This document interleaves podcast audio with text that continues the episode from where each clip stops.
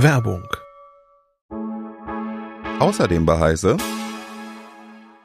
Hallo und herzlich willkommen zur Heise Show. Bei uns gibt es jede Woche drei aktuelle Themen aus der Tech-Welt, knallharte Analysen, aber auch augenzwinkernde Rückblicke auf alte Zeiten.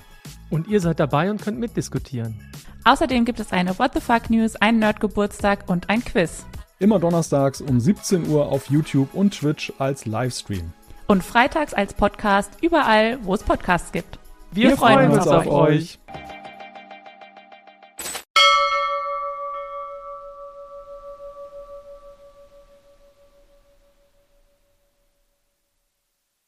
Ich bin auch durch Zufall in die Antarktis gekommen und stand da mit offenem Mund und habe überhaupt nicht begriffen, was ich da sehe. Wenn Sandra Petrowitz fotografiert, dann braucht sie länger für ihre Anreise, als mancher Mensch überhaupt Urlaub nimmt. Willkommen bei Click Boom Flash, Geschichten aus der Fotowelt. Der Podcast des Magazins CT Fotografie mit Judy Hohmann. Wann ist eigentlich die beste Reisezeit für einen Fototrip in die Polarregion? Welche Tiere trifft man da und was passiert, wenn man auf diesem langen Weg krank wird oder sein Gepäck verliert? Sandra Petrowitz weiß es. Hallo da draußen, hier ist wieder Judy Hohmann und heute freue ich mich auf Sandra Petrowitz. Sie ist Journalistin und Fotografin und hat auch schon viele Artikel für die CT Fotografie geschrieben. Kleiner Spoiler, in ihrem nächsten Artikel für uns geht es um Pinguine. Sandra begleitet aber auch Fotoreisen in die extremsten Regionen unserer Erde und davon wollen wir uns heute die kältesten rauspicken, nämlich die Polarregionen. Willkommen und hallo Sandra. Hallo. Freue mich, dass ich da bin. Ich freue mich auch. Ähm, Sandra, warum zieht es dich an Orte, die auf den ersten Blick eigentlich eher kameraunfreundlich wirken? Wahrscheinlich genau deswegen. ich bin ein großer, ich bin ein großer Fan vom Nichts.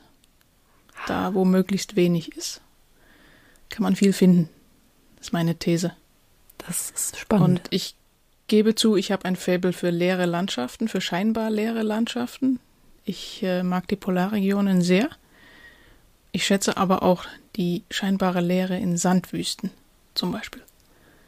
Das, das wäre nämlich tatsächlich eine meiner Fragen gewesen. Auf den ersten Blick sieht alles so leer aus. Was, was findet man denn? Viel mehr, als man auf den ersten Blick glaubt. Obwohl man es so unwirtlich ist, ja? Ja, man wird einfach reduziert auf, auf das Wesentliche. Farben, Formen, minimalistisches, schlichtes Muster, Schattenwürfe. Ähm, ich glaube, es ist einfach eine Frage, dass man sich darauf einlässt und ähm, nicht das sieht, was nicht da ist, sondern versucht, das zu sehen, was da ist. In den Polarregionen ist aber sowieso mehr da, als man glaubt. Und kleine Zwischenfrage, ich stelle mir jetzt, also ich, ich sehe diese auf den ersten Blick gleichbleibende Landschaft. Ist es still in den Polarregionen oder gerade laut vor lauter Wind? Das frage ich mich.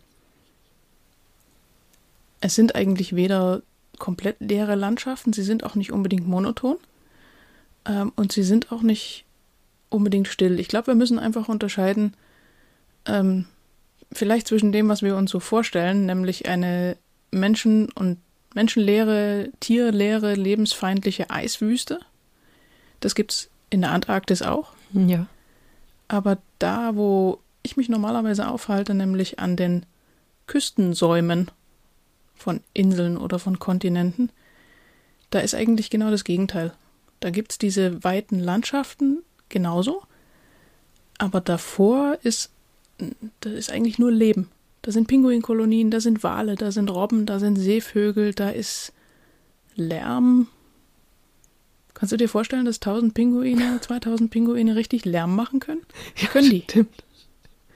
Und wenn du jetzt sagst, Pinguine und Wale, fotografierst du auch vom Wasser aus?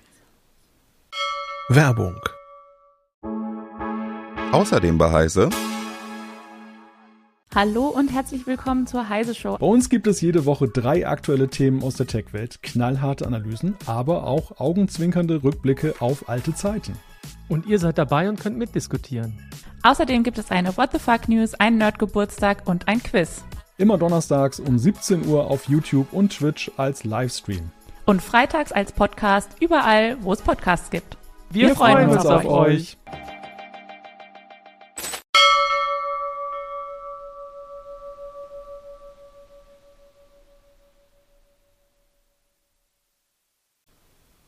Das sind, ähm, also die Touren in die Polarregionen gehen üblicherweise äh, mit dem Expeditionskreuzfahrtschiff. Ja. Also die Basis ist ähm, ein Schiff. Das heißt, ja, per se fotografierst du somit sowieso vom Wasser aus. Mhm. Ähm, ein Teil der Fotografien entsteht vom Schlauchboot aus, weil das ist unser Hilfsmittel Nummer eins. Wir fahren mit dem Schiff so nah ran, wie es geht und lassen dann die Schlauchboote zu Wasser und fahren dann zur Küste und landen dort irgendwo an. Insofern ist es Fotografie vom Schlauchboot aus und Fotografie von Land aus und manchmal auch Fotografie, steht man halt ein paar Zentimeter im Wasser. Oh. Wie muss man sich bitte da ausrüsten, um für alles gewappnet zu sein? Man muss ja auch Spritzschutz mitbringen, wenn sich das äh, so viel auf dem Wasser abspielt. Also, wie viel Gepäck nimmst du mit? Ich bin früher erstaunlicherweise mit einem Gepäckstück ausgekommen. Das geht inzwischen als Fotograf nicht mehr. Ähm, aber ich komme mit zwei Gepäckstücken hin. Und die Frage kommt häufig auch von den Gästen, ja, wie muss ich, um Himmels Willen, wie muss ich mich denn da anziehen? Wir empfehlen, wie für einen Skiurlaub, mhm. die wasserdichte Außenschicht, also Gore-Tex oder Vergleichbares ist ganz wichtig, wasser- und winddicht. Und ähm, es ist dort bei Weiben nicht so kalt, wie man vielleicht glaubt. Wir sind ja immer in den Sommermonaten unterwegs.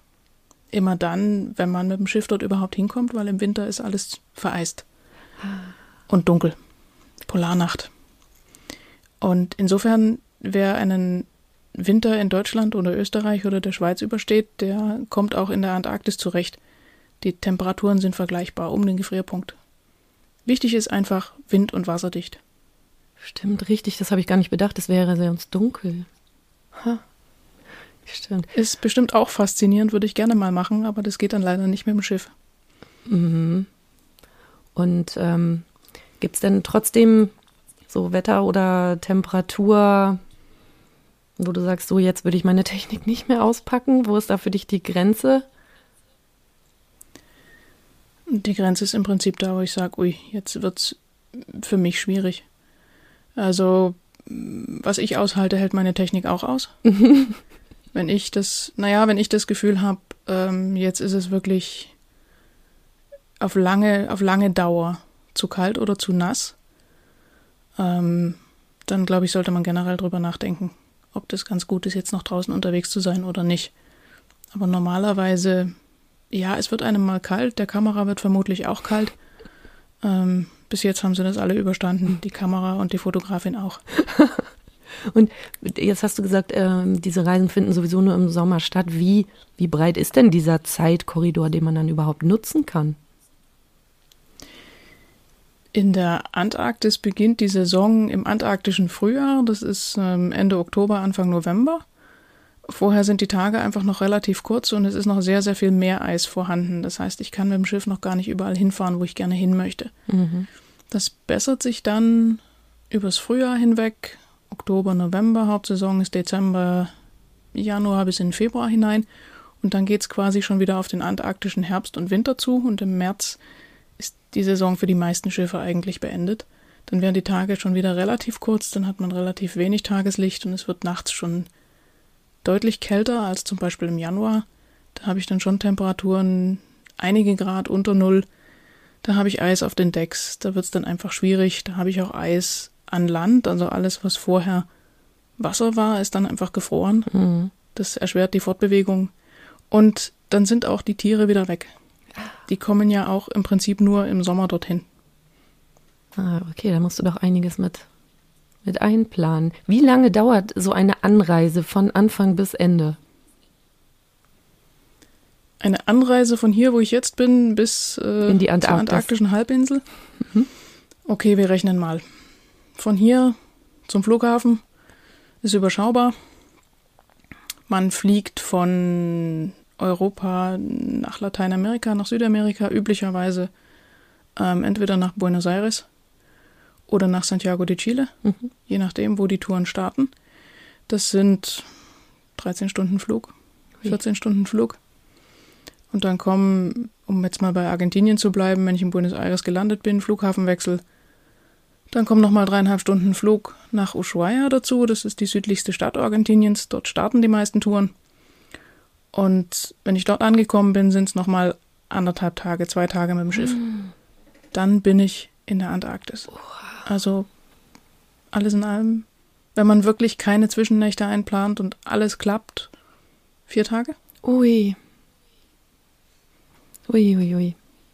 Das muss man auch wollen. Es ist weit weg. ja. Das muss man definitiv wollen. Ja. Das macht man nicht aus Versehen. Nein. Welche Motivation haben denn die Gäste, die mit dir dahin reisen? Sind das alles hauptsächlich Fotoenthusiasten oder suchen die auch den Kick und das ultimative Abenteuer? Aus meiner Sicht hat sich das in den letzten zehn Jahren, die ich das jetzt mache, ein bisschen verändert. Ähm, als ich angefangen habe als Guide, ähm, waren das vor allen Dingen Leute, die das Naturerlebnis gesucht haben, die ähm, sich dafür interessiert haben für die Natur dort, was dort passiert, die diese Tiere mal erleben wollten. Es ist ähm, Pinguine in der Antarktis zu erleben, das geht halt nun mal nur in der Antarktis. Ähm, inzwischen, glaube ich, ist die Motivation ein bisschen breiter gefächert. Es gibt diese Naturenthusiasten immer noch. Es gibt natürlich die Fotografen, die auf spektakuläre Bilder aus sind von einer Destination, die nicht jeder besucht hat. Mhm. Ähm, es gibt aber auch Leute, die sagen, ach, das fehlt mir noch in meiner Reiseliste, das mache ich jetzt einfach mal. Wo vielleicht das Interesse für die Zusammenhänge in der Natur und für die Hintergründe, das ist ja auch was, was wir versuchen zu vermitteln in dem Expeditionsteam auf dem Schiff, wo das Interesse vielleicht gar nicht überwiegt, sondern das ist einfach so, man macht Urlaub man möchte sich das anschauen, man möchte das mal erlebt haben, ähm, ohne das tiefere Interesse, was vor 10, 15 Jahren vielleicht noch eher der Normalfall war. Das finde ich ganz spannend, weil ja eigentlich gerade Umweltthemen jetzt überall präsent sind und dass du sagst, dass es eigentlich dann gegenläufig die Interessen jetzt sind. Das ist so eine Idee, woher das kommt. Das finde ich ja spannend. Mm, ich glaube, das ist, äh, hat damit zu tun, dass die Polarregionen zugänglicher geworden sind. Es gibt mehr Angebote an Touren. Ähm, das Ganze ist populärer geworden. Da sind die Fotografen auch immer so ein bisschen mit in Anführungsstrichen schuld. Die zeigen natürlich schöne Bilder mhm. und äh, sorgen dann dafür, dass andere Leute da auch hinwollen. Äh, Instagram ist voll von diesen Sachen.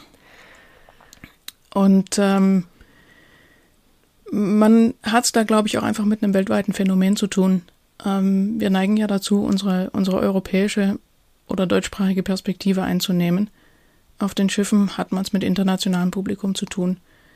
Und international ist es jetzt, glaube ich, einfach ein Ziel, was für viele Leute in, in, die Aufmerksamkeit gerückt ist und was einfach auch zugänglich geworden ist. Mhm. Darf ich mal fragen, wie viel so eine Reise kostet? Das ist ein bisschen unterschiedlich je nach Reisedauer. Ähm, ähm, die reine Schiffstour, je nach Schiff, je nach Kabinenkategorie, das ist wirklich eine immens breite Spanne. Ich würde mal sagen, das geht so bei 5.000, 6.000 Euro los für die reine Tour. Mhm. Ähm, wenn man eine Drei-Wochen-Tour macht, Falklands, Südgeorgien, Antarktische Halbinsel, ähm, also da ist man wirklich 20 Tage im Schiff unterwegs, ähm, ist man ungefähr beim, beim drei- bis vierfachen. Also da bist du irgendwo bei 15.000 Euro. Mhm nach oben ist es offen. hm, das habe ich was vermutet. Und was sind das genau für Forschungsschiffe, die dann die Reisenden mitnehmen? Das sind keine Forschungsschiffe, das sind äh, Expeditionskreuzfahrtschiffe. Ah, echt? Die sind für den, für den Tourismus unterwegs. Alles klar. Ähm, ich glaube, diese, diese Verbindung zu den Forschungsschiffen kommt daher, dass es früher umgebaute Forschungsschiffe waren weil das die einzigen Schiffe waren, die überhaupt in diesen Gewässern fahren konnten, sowohl von der Eisklasse her ähm, als auch von den Platzverhältnissen und den Möglichkeiten an Bord. Also ich meine, man kann nicht einfach ein normales Schiff nehmen und damit in die Polarregionen fahren. Das wird nicht funktionieren. Ähm, das hat weder einen eisverstärkten Rumpf, ähm, noch hat es Platz für die Schlauchboote, noch hat es die Möglichkeit, äh, Gäste auszuboten über eine Gangway oder über, über, über ein Sidegate. Und die ersten Schiffe, die das boten, waren umgebaute Forschungsschiffe. Mhm. Ähm, inzwischen gibt es Neubauten, die für diesen Zweck quasi maßgeschneidert werden. Ja, und dann gibt es abends Showprogramm, wie man sich das auf einer Kreuzfahrt vorstellt? Oder ist es doch alles ein bisschen mehr basic? Auch das ist unterschiedlich. Es gibt Anbieter, die legen da größeren Wert drauf. Es gibt Reedereien, die veranstalten dann wirklich abends ein Showprogramm. Da gibt es auch einen Musiker an Bord. Das ist alles längst nicht in dem Umfang zum Glück wie auf einem normalen Kreuzfahrtschiff. Weil, naja, für mein, für mein Dafürhalten sollte der Schwerpunkt halt immer noch auf der Region und ihrer Natur liegen, die man da bereist. Ähm, für mich ist da vieles von diesem Unterhaltungsprogramm schon viel zu viel Ablenkung. Mhm. Ich würde am liebsten den ganzen Tag draußen an Deck stehen und einfach nur schauen. Und natürlich bei den Landungen so lange wie möglich draußen sein. Ähm, man muss aber fairerweise auch sagen, auch da wandelt sich das Interesse und wir versuchen einen Mittelweg zu gehen. Ähm, manchmal gibt es abends noch einen Vortrag, manchmal gibt es ähm, eine Doku, die wir zeigen über die Polarregionen. Ähm, manchmal gibt es ein Quiz, mit den Mitgliedern des Expeditionsteams, wo man die eigenen Kenntnisse testen kann. Ähm, wir experimentieren da auch relativ viel mit, mit Formaten, probieren aus, was die Gäste anspricht, was die mögen. Ähm, in der Idealvorstellung ist es schon so, dass man die nicht einfach am Abend nach dem Abendessen in die Koje entlässt, sondern sie doch noch ein bisschen Ansprache haben. Ich habe äh, eine Kantinenfrage für dich mitgebracht. Das sind die Fragen, die ich so auf den Fluren und beim Essen einsammle von Kolleginnen und Kollegen, die eigentlich am liebsten auch immer bei den Gesprächen dabei wären. Und die heutige Frage ist, darf oder kann man ähm, in der Antarktis eine Drohne steigen lassen? Weißt du das? Ähm, man kann praktisch überall eine Drohne steigen lassen. Ähm, man darf es nicht als Tourist. Mhm. Da gibt es äh, relativ eindeutige Regeln. Ähm, es ist möglich, zum Beispiel als Fotograf, der regelmäßig auf solchen Touren unterwegs ist und dort quasi arbeitet, oder es ist möglich, als Wissenschaftler sich ein entsprechendes Permit ähm, zu besorgen. Das muss aber sehr weit vorher beantragt werden und das muss auch gut begründet werden, warum man das braucht. Ähm, aus zwei Gründen. Zum einen will man natürlich möglichst vermeiden, ähm, dass dort überall Drohnen rumschwirren mhm. ähm, und die Tiere stören, weil die Versuchung ist wahrscheinlich dann doch relativ groß. Zum anderen ist es aber so, ähm, man möchte auch die Gewässer dort möglichst frei von Müll halten und so eine Drohne fällt ja nun doch gelegentlich mal runter. Ja. Ähm, und wann immer sie runterfällt, muss man davon ausgehen, dass sie in unzugängliches Gelände fällt, wo man sie einfach nicht wiederholen kann, oder sie fällt ins Wasser. Und damit ist sie auch weg. Mhm. Inklusive enthaltener Schwermetalle in den Akkus und diesen ganzen Sachen. Und aus diesen zwei Gründen hat man ähm, von Seiten der Tourismusindustrie gesagt, wir schieben dem einen Riegel vor. Ja, verstehe. Das war die lange Antwort. Die kurze Antwort, äh, nein. ähm, du hattest ja am Anfang gesagt, dass es ganz viele Tierbegegnungen gibt und dass das wahrscheinlich auch die Motivation vieler Gäste ist, da außergewöhnliche Tiere zu treffen, die man sonst nirgends sieht ähm, wenn man gelandet ist, wie, wie weit ist dann der Bewegungsradius, den man so hat? Also es wird ja jetzt sicherlich nicht dort ein Bus bereitstehen und einen an die sieben schönsten Ziele der Antarktis karren, sondern ich denke mal, das wird ja wahrscheinlich ein kleinerer Radius sein, oder? Es gibt keinerlei Infrastruktur. Ja. Ähm, es gibt keine Straßen, es gibt keine Wege. Ähm, wir landen im Prinzip mitten in der Wildnis. Das heißt, wir suchen uns einen Strand, ähm, wo die aktuellen Bedingungen das Landen möglich machen. Und dann landen wir dort halt. Und dann muss man einfach schauen, ist das in der Nähe von der Pinguinkolonie, ist das ähm, am Ruheplatz von Robben, das schaut man sich vorher an, das Expeditionsteam fährt raus, schaut sich die Landestelle an, ähm, schätzt die Lage ein, überlegt, wo können wir landen, ohne ähm, Tiere zu beunruhigen. Wir hatten jetzt zum Beispiel in der, im, im Dezember den Fall, dass sich Pinguine zum Nestbau ausgerechnet den Strand rausgesucht haben, also unsere bevorzugte Landestelle an einer Insel. Ähm, da kommst du dann hin und stellst fest, oh, da ist schon wer. und die haben dort Nester gebaut und die liegen auf Eiern. Hm. Okay. Wie unpraktisch. Dann müssen wir uns wohl, dann müssen wir uns wohl eine andere Stelle suchen. Dann haben wir halt ein, ein paar Meter verschoben, da wo es auch geht, weil in, in den Gewässern gibt es häufig mal Steine vor der Küste. Also man kann nicht überall einfach nur ranfahren. Ähm, aber es hat funktioniert. Die Tiere sind, sind auf ihren Nestern liegen geblieben. Wir haben sie nicht gestört. Wir sind einfach ein paar Meter zu einer Seite gefahren und dann ging es auch. Und dann muss man schauen. Ähm, es ist wahrscheinlich in der Mehrzahl der Fälle eher nicht so sehr viel Wanderterrain, sondern man bewegt sich ein paar zig oder ein paar hundert Meter Mhm. Bis zu einer Pinguinkolonie oder auch mal rauf auf den Berg, entweder mit Schneeschuhen oder ohne, je nachdem, wie es geht.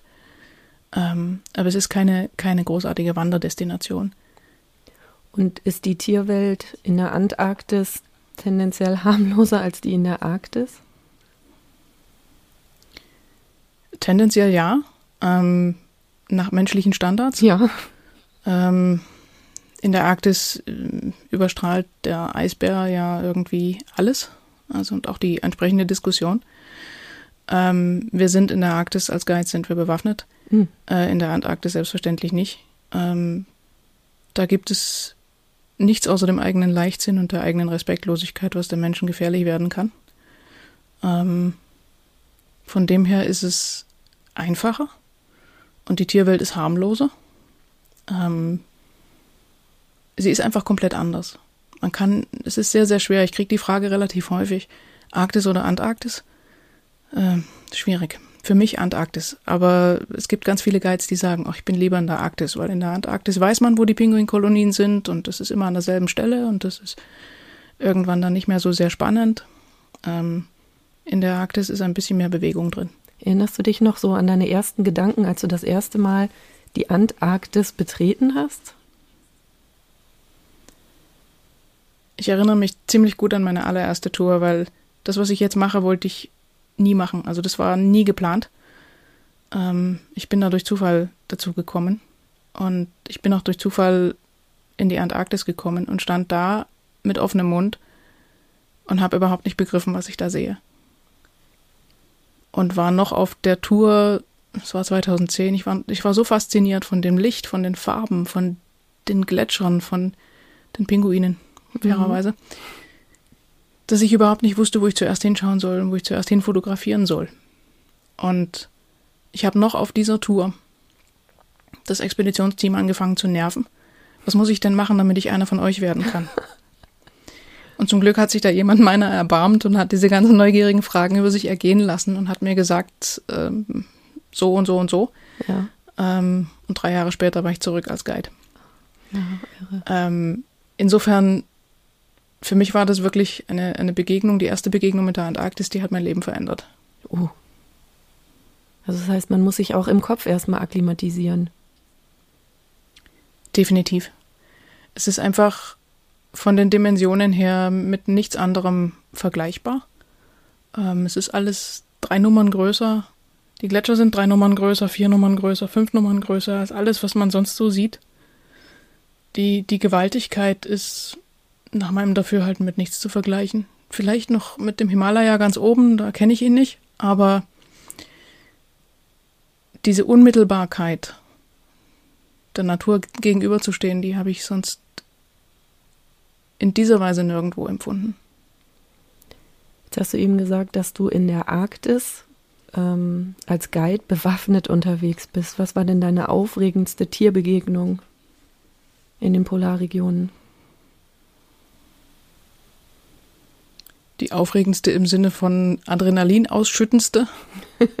ja, Ja. das ist natürlich ähm, in der Arktis dreht sich dreht sich vieles um dreht sich vieles um die Eisbären und äh, es gibt eine ganze Menge Fehleinschätzungen ähm, zum Eisbärenverhalten. Wir sind ja wir sind ja nicht unbedingt deren Beute, sondern die sind einfach die größten Raubtiere, die es dort gibt. Und wenn die irgendwas sehen, was sie interessiert, dann kommen sie halt ran und schauen sich's an. Oh, hm. Und wenn dieses etwas äh, halt eine Menschengruppe ist, dann kommen die auch erstmal.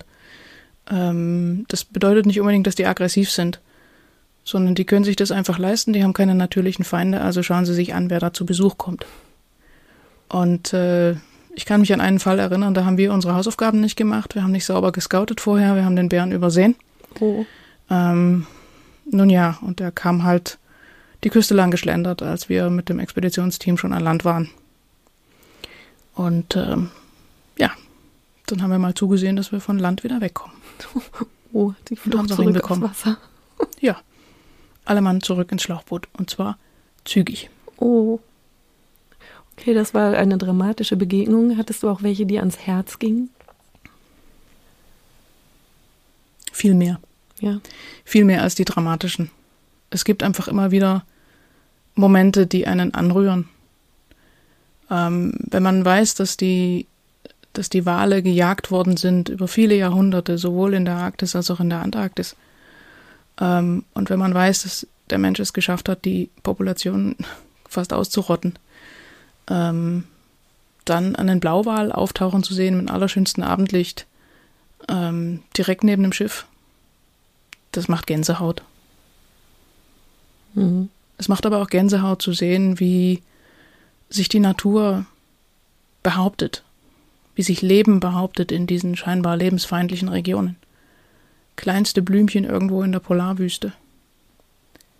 Oder der Pinguin, der das erste Gelege verliert, weil es vielleicht zu viel schneit im Dezember. Das bekommt und der ihr dann so einfach nochmal zwei Eier, Oh, nochmal zwei Eier produziert und dann nur hoffen kann, dass die Zeit noch reicht bis Ende der Saison, ähm, um die Zwerge großzuziehen, so dass sie selbstständig sind. Ähm, anrührende Szenen gibt es dort im Prinzip jeden Tag, jede Stunde, wann immer man rausschaut.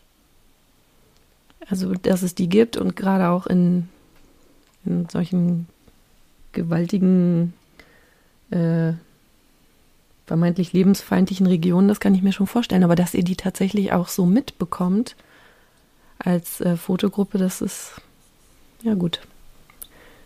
Ähm, ja. So, muss ich die, muss ich die Kurve wieder kriegen. Oh, der arme Pinguin. Naja, es ist, man muss, man muss dazu sagen, es ist ein sehr unmittelbares Erleben. Und da ist vielleicht auch nicht jeder darauf vorbereitet. Ähm, und wenn dann noch dazu kommt, dass du ja ein Expeditionsteam hast, was dir auf Wunsch die, die Dinge auch erklärt, weil du weißt nicht unbedingt, was du siehst, ähm, bis dir jemand erklärt, wie das zusammenhängt. Ähm, sag mal, für diese, für diese Art des Lernens muss man sich auch interessieren. Und ja, man kann das auch einfach nur anschauen und schön finden, aber ich persönlich bin jemand, der unheim, unheimlich neugierig ist. Und mich, mich, erzähl- mich interessieren die Geschichten hinter diesen, hinter diesen Begegnungen. Und mich interessiert, was das jetzt bedeutet und oder was es bedeuten könnte, weil mit letzter Sicherheit wissen wir es nie. Aber was bedeutet das, wenn es im, wenn es im Dezember oder im Januar so stark schneit, dass äh, sehr viel Schmelzwasser zwischen den, zwischen den Pinguinnestern runterläuft?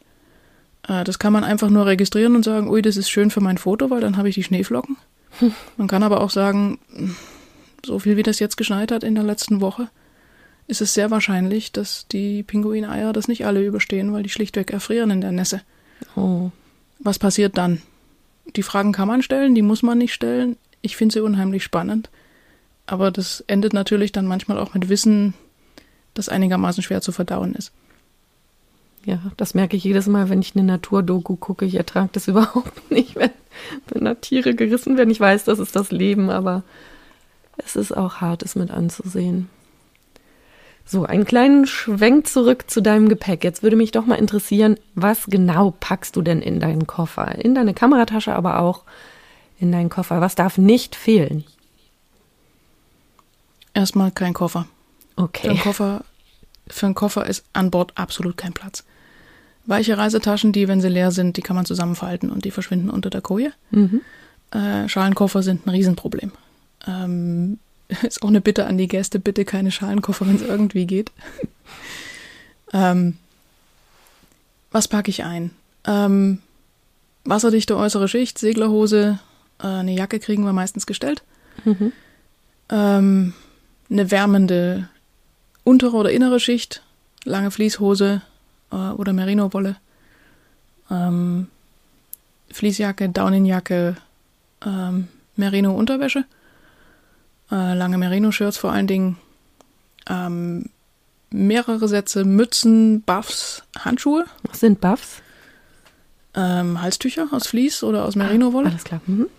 kann man als alles Mögliche verwenden, zur Not auch mal als Mütze oder als, als Handwärmer. Ähm, Gummistiefel, ganz wichtig. Ich habe meine eigenen. Auf den meisten Schiffen bekommt man welche, aber die meisten davon sind mit meinen Füßen nicht kompatibel. Das weiß ich inzwischen. Deswegen trage ich meine eigenen Gummistiefel mit mir durch die Gegend. Und gibt's die auch so richtig dick gefüttert oder dann auch 20 Socken rein? Ähm, die haben, die, die polartauglichen haben Neoprenfutter. Ah. Drei Millimeter ungefähr. Mhm. Ähm, das ist ein Riesenunterschied. Das ist sehr, sehr angenehm, gerade wenn man lange im Schlauchboot steht äh, oder sitzt oder an Land steht oder sitzt. Ähm, trotzdem zwei Paar Socken, weil dann reiben die Socken idealerweise aneinander und nicht die Socke an meinem Fuß. Mhm.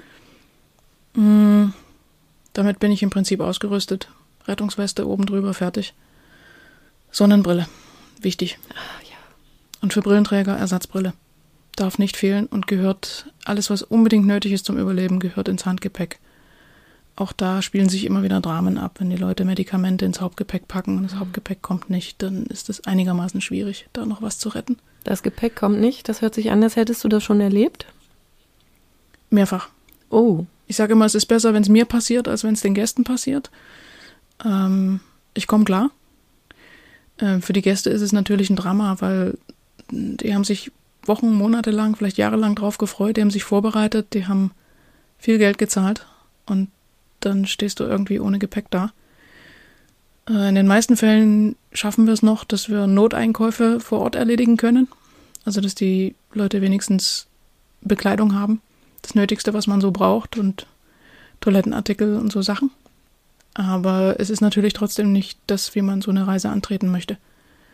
Nur man sollte es als Möglichkeit im Hinterkopf haben, äh, Fliegen in diesen Tagen ist nicht mehr unbedingt so einfach, wie es mal war. das stelle ich mir aber schwierig vor. Ich habe ja jetzt nicht gerade diese Spezialgummistiefel in zweiter Ausführung noch in meinem Rucksäckchen. Uh. Und Wie gesagt, die Gummistiefel gibt's auf den meisten Schiffen gestellt. Ah. Das ist der große Vorteil. Nur ich trage meine eigenen mit mir rum, weil, ja, also das heißt, im Monat Notfall, oder anderthalb Monate an Bord bin und dauernd Blasen habe, dann muss das nicht sein. das heißt, diese, diese wirklich wasserfeste Außenbekleidung gäbe es im Notfall auch noch auf, also vom Schiff gestellt. Im allergrößten Notfall kriegen wir das immer irgendwie hin, weil dann guckt jeder mal von den Guides, was er noch im Schrank hat. Zweite Ausrüstung. Viele von uns haben die Sachen doppelt dabei, einfach weil wir, wenn wir zweimal am Tag rausgehen, mitunter auch richtig nass werden Mhm. und dann das, was wir am Vormittag anhatten, am Nachmittag nicht mehr unbedingt anziehen können, was komplett durchweicht ist. Ähm, wir versuchen aber mit den Gästen dann einkaufen zu gehen in den Hafenorten. Also entweder Ushuaia oder Spitzbergen, zum Beispiel Longyearbyen. Und da gibt's natürlich Geschäfte, die sich auf genau diese Fälle spezialisiert haben. Ja, okay, das ist sinnvoll. Und jetzt, du beschreibst ja immer wieder auch so die Zeit an Bord. Was, was machen denn Reisende, die da an Bord krank werden? Für die ist es doch einfach vorbei, oder? Das ist ein schwieriges Thema. Ähm, ja, für die ist es, also wenn sie ernsthaft krank werden, ist es vorbei. Ähm, es ist aber auch für alle anderen vorbei. Inwiefern? Weil ich kann, ich habe, ich habe dort ein kleines Hospital an Bord der meisten Schiffe mhm. und einen Arzt an Bord.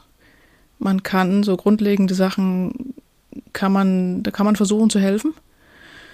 Ähm, es gibt aber immer wieder auch Fälle, die an Bord nicht zu behandeln sind. Und da sind auch immer wieder Fälle dabei, die sind schwerwiegend. Ui. Und das bedeutet Reiseabbruch und Rückkehr äh, entweder in den Hafenort, und zwar sofort, oder zu irgendeinem Platz, wo man den Patienten, die Patientin von Bord schaffen und ausfliegen kann.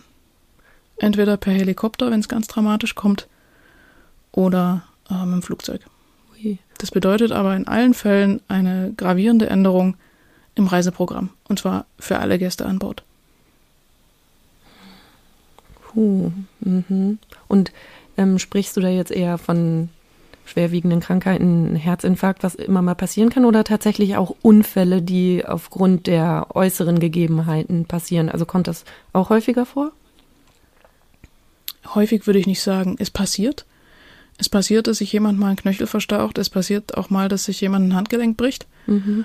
Ähm, wenn das an Bord halbwegs behandelt werden kann und stabil ist und keine größere Gefahr besteht, dann bleibt der Patient halt äh, an Bord, ähm, weil mit einem gebrochenen Fuß geht man nicht mehr raus. Äh, dann können die anderen Gäste ihre Anlandungen weiterhin äh, unternehmen. Ähm, wenn wirklich Lebensgefahr besteht, dann ähm, keine Frage, wird rumgedreht. Hatte ich in der vergangenen Saison, jetzt im Dezember. Oh. Ähm, das passiert immer mal wieder und das ist einfach eine Möglichkeit, auf die sollte man sich auch als Gast einfach mental äh, einstellen, dass es passieren kann. Es kommt nicht häufig vor. Äh, in all der Zeit, in den zehn Jahren, hatte ich jetzt äh, zweieinhalb medizinische Evakuierungen. Ähm, aber es kommt vor. Und ich finde es ganz gut, wenn man es mal durchgespielt hat. Mhm. Ähm, Und hast du das Gefühl, wie man, wie man mental damit umgeht? Ja. Und werden Weil die Enttäuschung ist riesig bei allen, das ist logisch. Da kann keiner was dazu, da kann keiner was dafür, da kann auch keiner was dran ändern, aber alle sind wahnsinnig enttäuscht. Ja, das ist klar, bei so einem, auch schon allein aufgrund der langen Anreise und ja.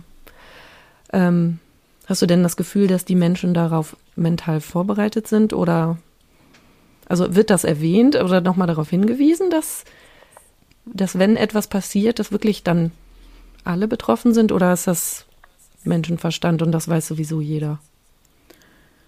Darauf wird hingewiesen, das unterschreibt auch jeder mit der Reiseanmeldung, Ah, okay. äh, dass er sich darüber im Klaren ist, dass man sich fernab der Zivilisation und fernab äh, medizinischer Möglichkeiten bewegt. Mhm.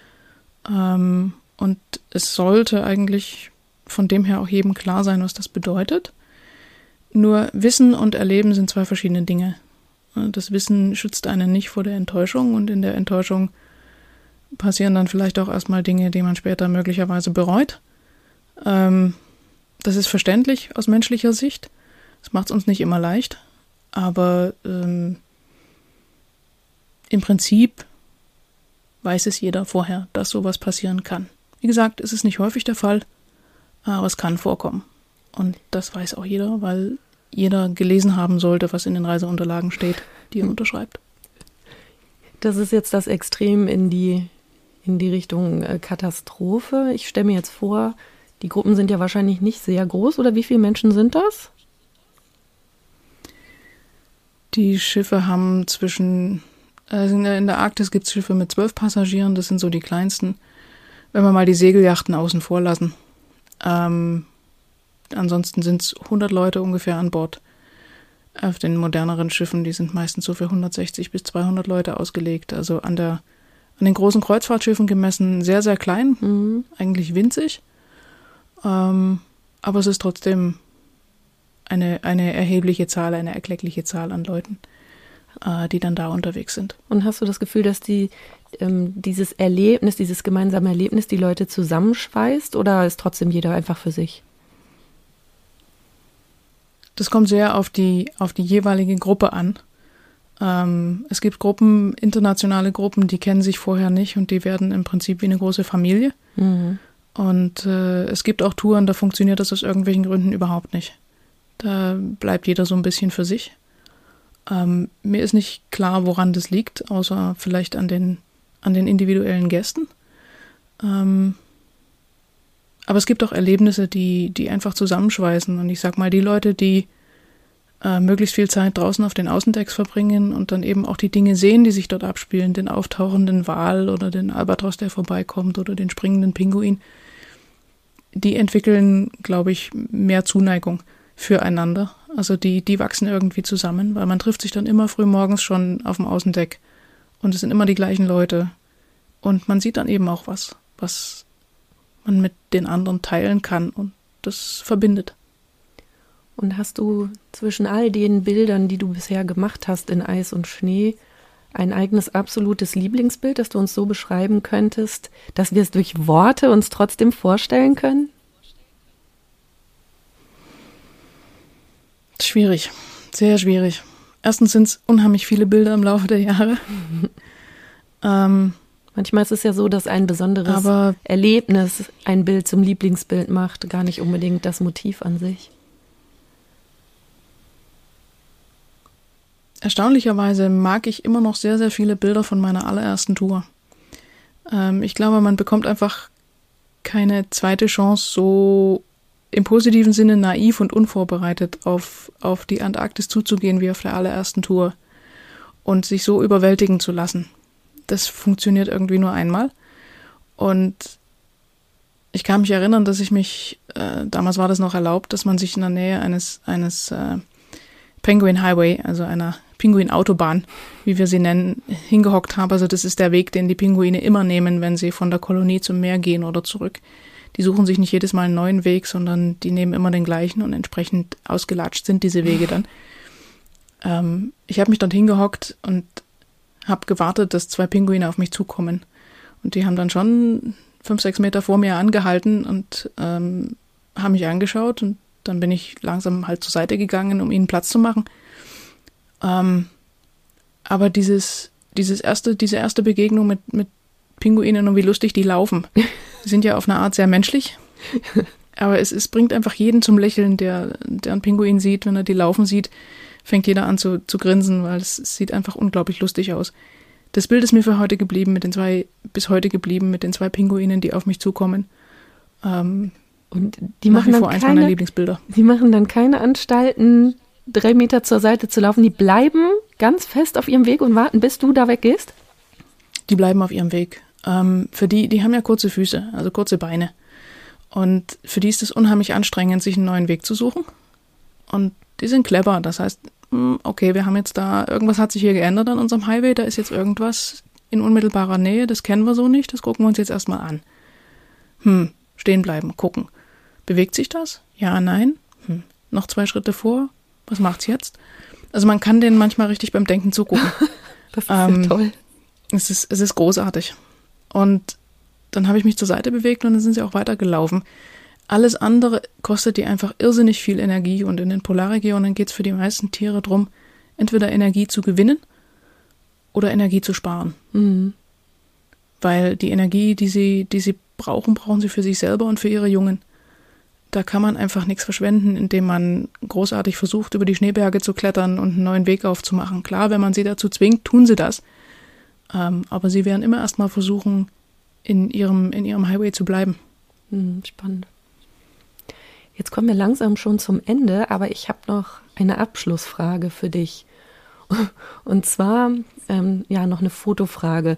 Erinnerst du dich, was dein größter Aha-Moment beim Fotografieren in Schnee und Eis und in dieser Helligkeit war? Irgendwas, was du Menschen, die damit anfangen wollen, mitgeben kannst, was sie beachten können, damit es besser klappt? Die Kamera neigt zum Unterbelichten. Schnee und Eis werden auf, mit den Standardeinstellungen einfach nur grau ähm, überbelichten. Zwei Drittel Blende, eine Blendenstufe, sowas in der Drehzahl. Mhm. Und das andere ist ähm, fotografieren, fotografieren, fotografieren. Das Licht in den Polarregionen ähm, gibt es nur dort. Und manchmal sieht es merkwürdig aus, weil das Licht ist traumhaft, selbst wenn es regnet. Also auch wenn man das Gefühl hat, ach, das ist aber jetzt nach unseren europäischen Standards äh, ganz fürchterliches Licht und ganz fürchterliche Bedingungen, einfach weiter fotografieren. Die Bilder sehen wesentlich besser aus, als es sich in der Realität angefühlt hat. Das ist ja irre. Und, und du hast das Gefühl, in dem Moment ist es so grau oder wie meinst du das? Dass man, was ist der Unterschied?